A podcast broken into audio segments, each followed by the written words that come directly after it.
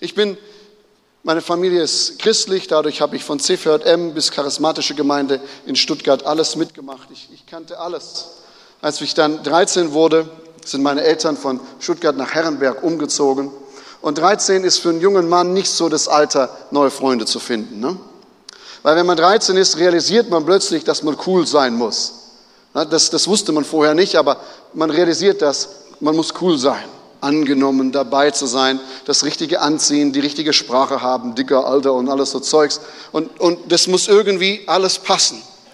Aber als ich dann neu in die Klasse reinkam, habe ich realisiert, ich bin nicht cool. Ich bin es einfach nicht. Und, und das war für mich schwer, weil ich schaute mich an und ich, ich dachte, eigentlich bin ich doch cool, oder nicht? Und trotzdem war ich der, der ausgeschlossen war in der Klasse. Ich war der, den, den man gemobbt hat, geschlagen hat, in die Mülltonne gelegen hat, Kopf in die Toilette gesteckt hat, Fahrrad kaputt gemacht hat, der, der ausgelacht wurde. Alles das, was du dir so vorstellen kannst, mit mir hat man es gemacht. Zwei Jahre lang, drei Jahre lang fast, so in die Schule gegangen, jeden Tag nicht wussten, was geschieht, was ist. Und alles warum? Weil ich nicht cool war. Und ich fragte mich schon, was ist denn an mir? Warum werde ich nicht geliebt, respektiert, angenommen? Und dann dachte ich, hey Johannes, verändere doch dein Leben. Verändere, was du tust. Und wenn du veränderst, was du tust, vielleicht wird es ja dann anders. Und das habe ich gemacht habe angefangen zu rauchen, zu trinken und alles das, was man heutzutage unter cool nennt. Ne? Und schier da, es hat funktioniert.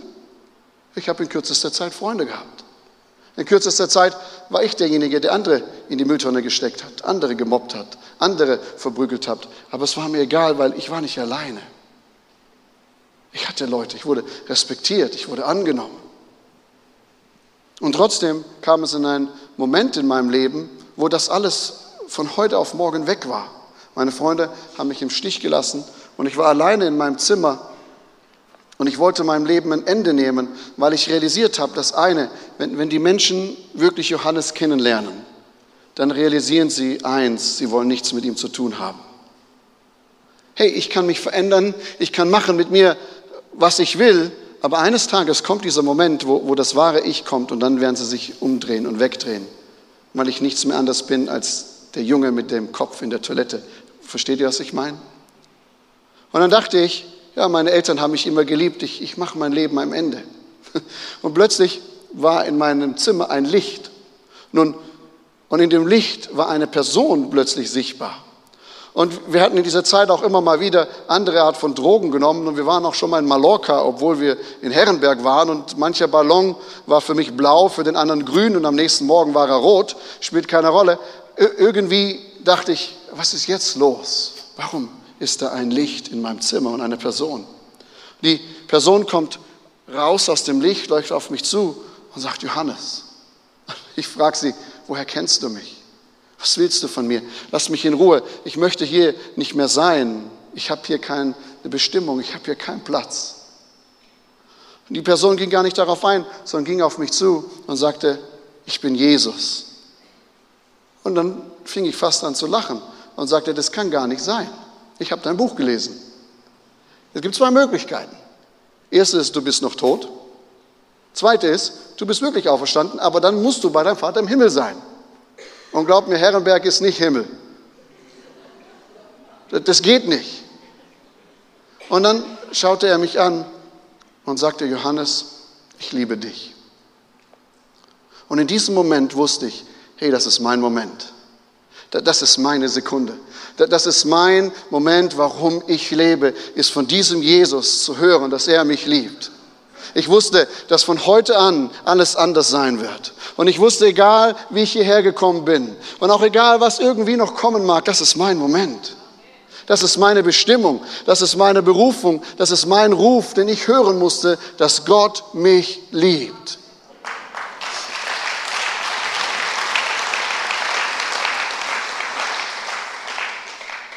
Und ihr Lieben, vieles hat sich im Leben geändert. Ob ich einen guten Tag habe, schlechten Tag habe, ich bin geliebt. Ob ich heilig bin, unheilig bin, ich bin geliebt. Das verändert. Das Leben wird leichter, einfacher. Hey, die Leute können mich nicht cool finden, ist in Ordnung, ich bin geliebt. Du kannst mich ablehnen. Hey, ist okay, tut ein bisschen weh, manchmal muss man reparieren lassen. Aber ich bin geliebt. Und ich vermute, dass es ein Stück weit so bei Philippus war. Er ruft ihn. Und ihr Lieben, der erste Ruf, der in unser Herzen kommt, ist, dass Gott uns ruft, seine Kinder zu sein, geliebt zu sein vom Vater. Du bist hier, du bist auf dieser Welt, um von Gott geliebt zu werden. Und wenn dich jemand fragt, wer du bist, sag, mein Name ist Johannes, ich bin geliebt von meinem Vater im Himmel. Ausrufezeichen. Wir sind berufen, Gemeinschaften mit Gott zu haben, mit ihm zu leben. Und dann in Vers 45 macht sich Philippus auf. Nun, Philippus begeistert von der Begegnung mit Jesus, irgendwie blubbert in ihm was und sagt, komm, ich mache mich auf, ich muss los. Und er macht auf und geht zu seinem Freund Nathanael. Wir haben es im Film gesehen. Er ruft ihn, Nathanael, wo bist du?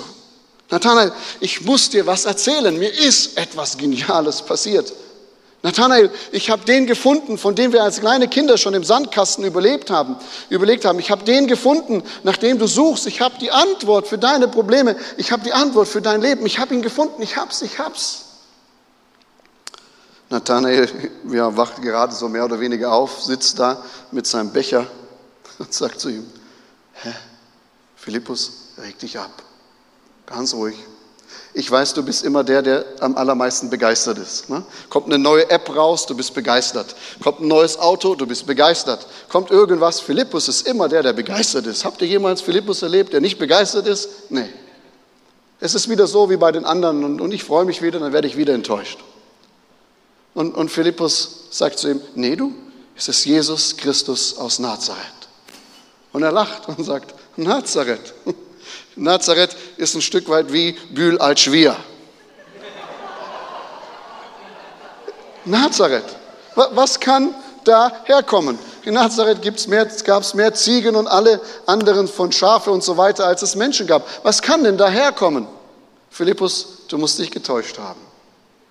Ich weiß nicht, ob du das kennst, dass man begeistert ist von Jesus und man erzählt es weiter und man kriegt das Ganz nett, jetzt hat er wieder einen, aber mehr nicht. Ne?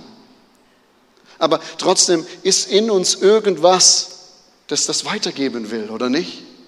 Ich erinnere mich, kurz nachdem ich Jesus begegnet bin, war ich in einer Bäckerei. Und das ist erstmal nichts Besonderes, das macht man so. Ne? Und als ich in der Bäckerei sitze und mein Frühstück esse, kommt dieser Gedanke zu mir, ich soll dieser Verkäuferin sagen, dass Jesus sie lieb hat. Und ich sagte zum Herrn Jesus, das mache ich gerne in der Kirche, aber nicht in der Bäckerei. Und irgendwie dringt mich irgendwas, sag ihr, dass ich sie lieb habe. Viel zu einfach und viel zu wenige Worte und doch so schwer, oder nicht? Und in mir wackelte alles, zitterte alles. Ich machte mich auf und dachte, wie mache ich es am besten? Ich bestelle noch mal was. Dann habe ich noch mal was bestellt, habe ziemlich lang mit meinem Wechselgeld rumgeklappert. Ne? Bis ich sie dann so die Hand gedrückt habe. Sie kam zurück und während sie mir das so gab, sagte ich, wissen Sie, dass Gott sie lieb hat? Und, und sie fing an zu weinen. Und ich, ich stand da und dachte, okay, Herr, in der Kirche ja, Bäckerei weinen. Und dann sagte sie, kommen Sie an die Seite, ich muss mit Ihnen reden. Und dann fängt sie mit mir an zu reden und in dem Moment bricht die Frau zusammen, liegt in der Bäckerei auf dem Boden und weint und weint. So richtig, weißt du, so Ströme lebendigen Wassers ne? und weint. Und ich sagte, Herr, was werden die Leute denken? Ich habe sie nicht berührt, habt ihr es alle gesehen? Und Gott hatte seine Hand auf dem allen, dass er, dass sie da einfach weinen konnte. Ich weiß nicht, wie lang, es gibt ja Sekunden, die länger sind und Sekunden, die kürzer sind. Und, und sie steht wieder auf und wir setzen uns an den Tisch hin und sie sagt, wissen Sie was? Woher wussten Sie, dass Gott mich lieb hat? Sag ich, das weiß ich einfach, dass Gott sie lieb hat. Die, er sagt das. Ne? Und dann sagt sie, wissen Sie, ich habe, mein Vater hat mich vergewaltigt, ich habe die Hölle als Kind erlebt und heute Morgen habe ich gesagt, Gott, wenn es dich gibt, dann zeig dich mir. Und jetzt stehen Sie da und sagen mir, dass Gott mich lieb hat.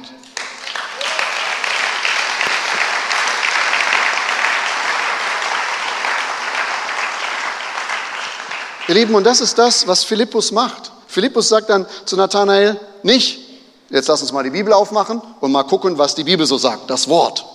Also, du bist erstens ein Sünder, du bist jenes und du bist dieses und heute hast du die Chance. Nein, er macht das so nicht. Sondern was tut er?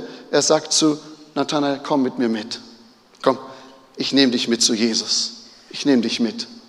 Ich mach dich auf. Komm, wir gehen zusammen zu Jesus. Er hat nicht die besseren Argumente. Wahrscheinlich war Nathanael eh besser im Diskutieren. Er hatte nicht die ganze Wahrheit und alles das, wo wir so denken, dass wir Leute hören müssen. Das hat er nicht, sondern er sagt, komm, ich nehme dich an die Hand. Ich bringe dich zu Jesus und dann darfst du dir selbst ein Bild machen. Du darfst ihn selbst erleben. Du darfst dann für dich selbst entscheiden, habe ich die Wahrheit gesagt oder nicht. Du darfst selbst es dir anschauen, aber ich möchte dir die Möglichkeit geben, Jesus zu begegnen. Komm mit und siehe. Und dann kommt Nathanael zu Jesus. Jesus sitzt nicht da und sagt, hey Philippus, wen hast du denn da mitgebracht? Ja, was ist der Nathanael? Hey, cool Nathanael. Hey, schön, dass du da bist. Guck mal, ich bin Jesus. Ähm, ich kann Wunder tun, ich kann jenes, ich kann dieses. Hast du Bock, mir nachzufolgen? Das tut er nicht, ne? Sondern Nathanael kommt und ich finde das so toll in der Filmstelle, kommt raus und es ist eigentlich eine ganz normale Begegnung, die uns jeden Tag irgendwie passieren kann. Ne? Und Jesus schaut ihn an und sagt, Nathanael, du, der die Wahrheit sagt oder die Wahrheit liebt. Und in diesem Moment geschieht etwas in Nathanael. Sein Herz fängt an zu überlegen, hey, woher kennt der mich? Woher weiß der mich? wo, wo, wie geht das? Ne? Ich weiß noch, als ich vor einigen Jahren in Afrika in einem muslimischen Land war und das ist ein Land, wo wir nicht legal eingereist sind. Wir sind in ein anderes Land hingeflogen, dann mit so einem komischen Quad über mehrere Tage durch den Dschungel gefahren, dann dorthin gegangen. Unsere Aufgabe war dort mit lokalen Partnern Evangelisationen durchzuführen und Evangelisten zu schulen. Und während wir dort waren, kamen wir mitten im Nirgendwo an. Mitten im Nirgendwo ist wie der Sack Reis in China. Wenn ich dort verloren gehe, du findest mich nicht. Da gibt es keinen Strom, da gibt es keinen Handyempfang. Wenn mich da jemand wegnimmt, ist er einfach weg. Ne? Das ist so mitten, wo, wo nichts ist. Und dort in diesem muslimischen Land habe ich einen Fahrer gehabt auf dem Motorrad, so ein altes Motorrad, und der fährt mich.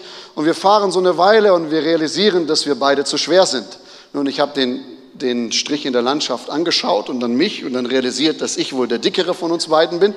Und er sagte dann zu mir, ich gehe schon mal vor und ich hole das Motorrad, das andere, das trägt uns beide. Dann dachte ich, okay. Und dann sagte ich, was soll ich machen? Sagt er, nur so gerade laufen, nur gerade laufen. Okay. Mitten im Nirgendwo, im afrikanischen Busch, gerade laufen. Mache ich. Es war ist nicht so schwer. Ne? Und als ich lief, kam ich an einen Militärposten. Das ist auch ein Kriegsgebiet. Da wird von oben die Bomben geschmissen, wo wir waren. Und, und ich saß dort an diesem Checkpoint. Und dort saßen ein paar Soldaten mit ihren Kalaschnikows und irgendwie war es mir zu heiß und ich wollte nicht mehr weiterlaufen und da war eine Bank und dann dachte ich, setze ich mich dahin. Habe ich mich neben den Soldaten gesetzt. Und während ich da so sitze, sprach der Heilige Geist zu mir und sagte, erzähl ihm das Evangelium. Also habe ich erstmal Smalltalk probiert. Ich habe auf Deutsch gesprochen, das ging nicht. Auf Schwäbisch erst recht nicht. Dann habe ich es auf Englisch probiert, das ging auch nicht. Er sprach immer eine Sprache zurück, die mir fremd war. Ne? Also guckten wir uns so an und wir grinsten uns an und verstanden uns nicht. Und ich so, Herr, wie soll das gehen? Das Evangelium muss verstanden werden. Wie, kann wie, wie geht das? Und dann kam mir die Idee, in Sand zu malen. Also habe ich den Sand so glatt gemacht, ich habe in Sand gemalt. Und glaub mir, wenn ich in Sand mal, verstehe nicht mal ich, was ich da gemalt habe. Das ist ein Ding der Unmöglichkeit. Also habe ich da die Menschen gemalt, das Kreuz und den Himmel, dann von hinten jemand runter. Und während ich so am Malen war, fing dieser Mann an zu weinen. Richtige Tränen zu weinen. Und ich dachte, der weint bestimmt, weil er nicht weiß, was ich da mache. Ne? Das ist zum Weinen da. Und er weinte. Und, und dann kam der Motorradfahrer, mein Fahrer, zurück und der war richtig nervös. Nicht vergessen, muslimisches Land, Weiser Mann auf dem Boden malend, Mann mit Kalauschnikow auf der Bank weinend. Und, und er kam und fragte, was ist los? Sag ich, ich weiß es nicht, musste ihn fragen. Und sie reden miteinander und dann nach einer Weile kommt er und sagt zu mir, Johannes, Wenn du angefangen hast, da zu malen, hat eine Stimme zu ihm gesprochen. Und diese Stimme hat ihm gesagt, dass er ihn lieb hat und dass er sein Leben für ihn gegeben hat und hat ihm das ganze Evangelium erklärt. Dieser Mensch hat das noch nie gehört. Dieser Mensch hat das nicht verstanden, was ich da gemalt habe. Aber Gott hat dafür gesorgt, dass er es kommt. Er ist einen Tag oder zwei später mit seiner ganzen Familie in die Veranstaltung gekommen und alle haben ihr Leben Jesus gegeben. Alle. Und heute ist er Diakon dort in einer dieser gegründeten Gemeinde. Versteht ihr, was ich meine? Was ist unsere Aufgabe? Jesus sieht Nathanael und sagt, ich habe dich gesehen, wie du unterm Feigenbaum saßt. Das Video bringt das so toll. Jesus sagt, ich habe dich gesehen, als dir schlecht ging. Ich habe sie gesehen, als du an deinem lowsten Low warst. Dort habe ich dich gesehen. Ich habe dir gesehen, wie es dir geht. Ich kenne dich. Ich weiß, wer du bist. Ich weiß, was du getan hast. Ich weiß, was du tun wirst. Und deswegen liebe ich dich, weil ich dich kenne.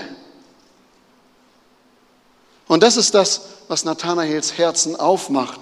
Und er dann dasteht und dann sagt, Rabbi, du bist der Messias. Und ihr Lieben, so oft stehen wir uns im Weg.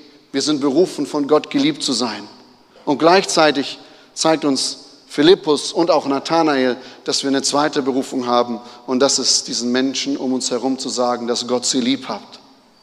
Und dann stehen wir uns oft im Weg, weil wir die Arbeit des Heiligen Geistes tun. Du musst noch das hören, du musst noch jenes hören und dieses hören. Aber wir lieben, der Heilige Geist wurde gesandt, um zu überführen von Sünde, von Gerechtigkeit und die Liebe Gottes in die Herzen auszugießen. Das ist nicht unsere Aufgabe. Meine Aufgabe ist zu sagen, mir ist Gott begegnet und ich erzähle dir davon und ich nehme dich an die Hand mit zu Jesus. Und wenn du nicht mit mir zu Jesus kommen willst, ist kein Problem, ich habe ihn mitgebracht. Du bist Gott näher wie je zuvor. Warum? Weil er in mir lebt. Das ist unsere Aufgabe. Und dann lass uns dem Heiligen Geist vertrauen, dass er das tut, was er am allerbesten tun kann. Menschen zum Vater zu führen, Menschen Jesus groß zu machen. Und gleichzeitig tut ja Jesus hier noch was bei Nathanael. Er sagt zu ihm, Nathanael, sei nicht erstaunt, dass ich dich unterm Feigenbaum habe sitzen sehen. Sei nicht erstaunt über das, was du gerade erlebt hast, sondern du wirst noch viel, viel mehr erleben. Du wirst den Himmel offen sehen. Und du wirst sehen, wie die Engel hoch und runter kommen und so weiter und so fort. Du wirst noch mehr erleben. Und Jesus tut hier genau das Gleiche wieder. Er beruft ihn, ihm nachzufolgen, Kind Gottes zu werden. Und gleichzeitig beruft er ihn und sagt, da gibt es eine Aufgabe für dich. Da gibt es etwas für dich. Und ihr Lieben, das eine spielt das andere nicht aus sondern es ist ein und die gleiche Berufung. Da, wo Gott uns liebt, ist es genauso da, den Menschen um uns herum zu sagen, Gott liebt dich. Gott ist mit dir, Gott ist bei mir. Und wenn du den Mund nicht aufkriegst, ist kein Problem. Du bringst ja Gottes Gegenwart jeden Tag dorthin. Dort an deinem Arbeitsplatz, dort wo du stehst, da wo die Atmosphäre schlecht ist, da wo schlecht geredet wird, da wo ein Chaos ist, du bringst Frieden und Shalom Gottes dorthin, wo du bist. Und wenn du kommst, ändert sich was. Warum? Weil die Liebe einfach überspült. Ne? Und du den Unterschied machst in dem Raum, in dem Meeting, in der Schule, bei den Studenten, dort, wo du bist. Weil dort, ich sage immer, im Umkreis von mir von vier Meter zu sein, ist schwierig und gefährlich, weil Gott dir begegnet. Ob ich rede oder nicht. Versteht ihr warum? Weil er in uns lebt, oder? weil er da ist und weil er gesandt wurde, um zu wirken und Menschen zu segnen, Menschen zu befreien, Menschen zu zeigen, dass es einen Plan gibt für ihr Leben, dass es einen Grund gibt für ihr Leben, dass sie nicht einfach nur ein Zufall sind, sondern gewollt von Gott. Und das geschieht mit uns. Nur manchmal müssen wir einfach ein bisschen mehr Raum geben, Platz geben, uns frei machen dafür. Ja, Gottes Berufung ist immer erst im Sein. Du bist geliebt. Sie ist immer erst, du bist Kind Gottes, du bist angenommen. Und daraus erfolgt unser Tun. Wir erzählen den Menschen von diesem Gott, der uns lieb hat.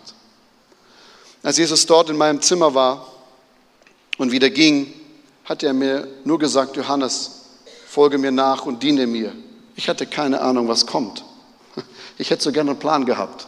Mach mal das, mach mal jenes, dann mach dieses, dann kommt die Frau vorbei, die du heiraten sollst, und dann das, und dann das, und dann jenes. Ich, ich hätte mir das so gewünscht, oder nicht? Aber irgendwie kam es nicht. Und irgendwie hätte ich auch vielleicht gehört, weißt du, du wirst nie Probleme haben, du wirst nie mehr krank werden und alles wird toll werden. Niemand wird dich verletzen, niemand jenes, keine Krise, du bist krisenfest, läuft alles an dir vorbei. Das ist das, was ich mir gewünscht hätte. Aber ihr Lieben, Gott verspricht oder Gott kann und sagt uns das nicht, weil er ruft uns ins Vertrauen und sagt, folge mir nach und vertraue mir, dass ich mich kümmere. Und dann eines Tages, wenn wir am Ende unseres Lebens angekommen sind, für den einen ist es früh, für den anderen spät, es spielt gar keine Rolle. Aber wenn wir am Ende unseres Lebens angekommen sind, können wir zurückgucken und wir können sagen, Herr, es hat mir alles zum Besten gedient. Hier hier habe ich nicht verstanden, warum meine Ehe kaputt gegangen ist. Hier habe ich nicht verstanden, warum ich diese Person verloren habe. Hier habe ich nicht kapiert, was mit meiner Arbeit war. Hier habe ich nicht kapiert, warum ich den verletzt habe und jeden verletzt habe. Aber wenn ich hier eines Tages bei dir stehe, kann ich zurückschauen und kann sagen, es hat mir zum Besten gedient, weil du gut bist.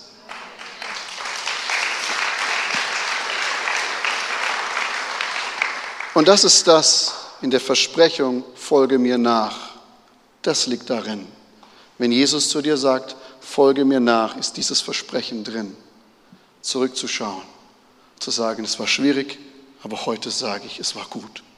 Wie auch immer das gut werden konnte. Keine Ahnung. Und ich bin so froh, dass ich keine Antwort geben muss, sondern Gott alleine das immer irgendwie macht. Deswegen ist er Gott und wir dürfen brav Mensch bleiben.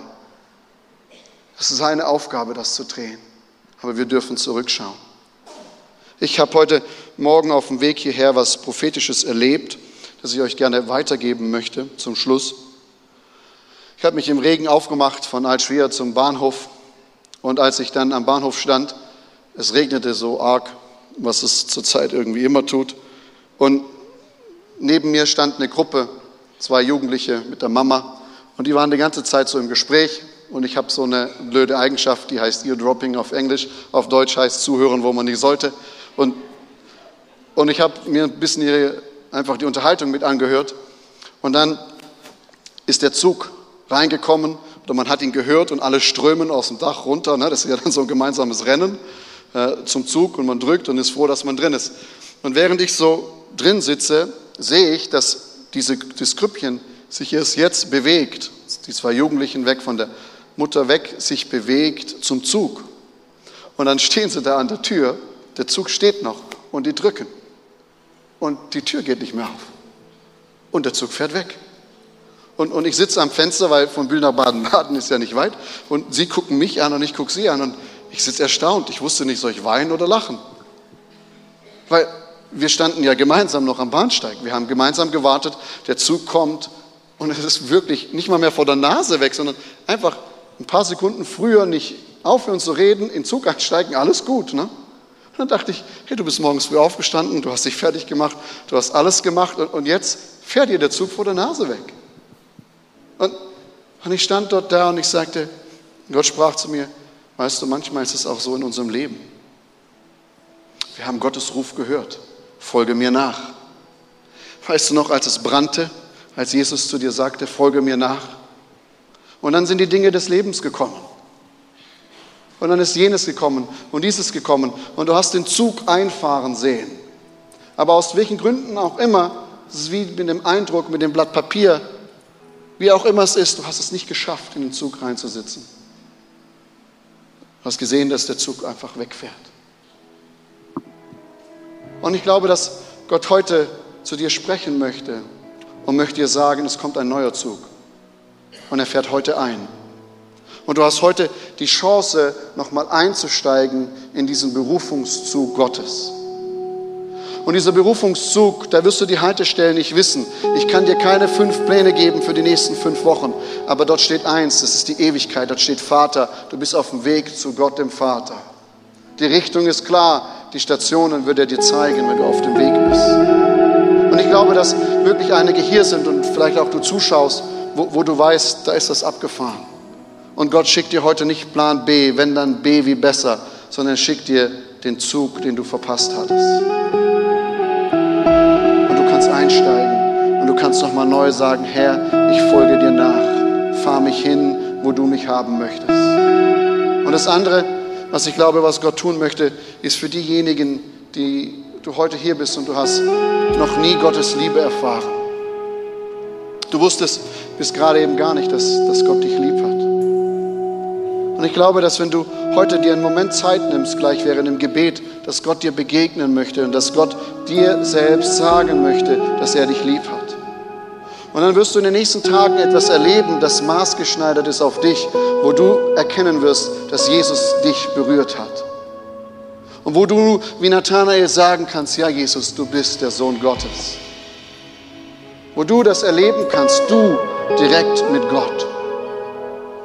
Und wenn du in einen von diesen beiden Kategorien gehörst, möchte dich bitten, lass uns gemeinsam aufstehen. Und da, wo du sagst, das ist jetzt heute nicht mein Platz, steh trotzdem auf. Gott möchte auch dich segnen. Vielleicht kannst du einen Moment deine Augen schließen. Und das ist dein Moment. Es ist nicht meiner. Es ist nicht der Band, sondern es ist dein Moment, wo du mit Gott sprechen kannst du sagen kannst, wie diese Frau im Bäcker, Gott, wenn es dich wirklich gibt, begegne mir. Und wo du sagen kannst, Herr, ich habe den Zug verpasst. Ich möchte heute neu einsteigen. Wo auch immer er hinfährt. Was auch immer die Sünde war, die wir gehört haben im Eindruck, so groß wie auch immer sie war, ich lasse hinter mir, weil du für mich bezahlt hast und ich steige ein in diesen Zug, wo auch immer er mich hinbringt. Ich weiß, dass ich das Versprechen habe, eines Tages, wenn ich bei dir bin, werde ich zurückschauen und ich kann sagen, es hat mir zum Besten gedient. Schließ doch deine Augen, ich möchte gerne für dich beten. Lieber Vater im Himmel, danke, dass du Nathanael gesehen hast unter seinem Feigenbaum. Danke, dass du Philippus geschickt hast und danke, dass Philippus ihn zu Jesus gebracht hat. Herr, danken dir für all die Menschen in unserem Leben, die uns immer wieder zu dir bringen. Vater, und ich bitte dich, dass jeder, der einfach heute die Chance hat, meine Stimme zu hören, dass du ihm gerade jetzt begegnest. Dass sie das erkennen, dass du der Gott bist, der sieht und der weiß. Vater, dass gerade jetzt deine Liebe strömt in Herzen hinein dass derjenige, der nie dich erlebt hat, gerade jetzt dich erlebt. Dass er diese Worte hört, seinen Namen und ich liebe dich. Vater, ich bete für uns alle, die die Züge verpasst haben. Herr, wir wollen heute die Ersten sein, die an der Tür stehen und einsteigen. Vater, ich bete, dass du das freisetzt, sich aufzumachen, nochmal neu. Dein Evangelium, deine Liebe weiterzugeben, dort, wo wir sind danken dir, Herr, dass du uns zu beidem berufst, geliebt zu sein von dir und Zeugnis zu geben von dem, was du in unserem Leben tust. Und danken dir, Heiliger Geist, dass du deine Arbeit tust, überall dort, wo wir sind. Dafür loben wir dich, dafür preisen wir dich, Herr Jesus, und deswegen gehört dir alle Ehre und dir alle Anbetung. Anfang, Vollender unseres Glaubens. Das Werk hast du in uns angefangen und du wirst es fertig bringen. Dir can be a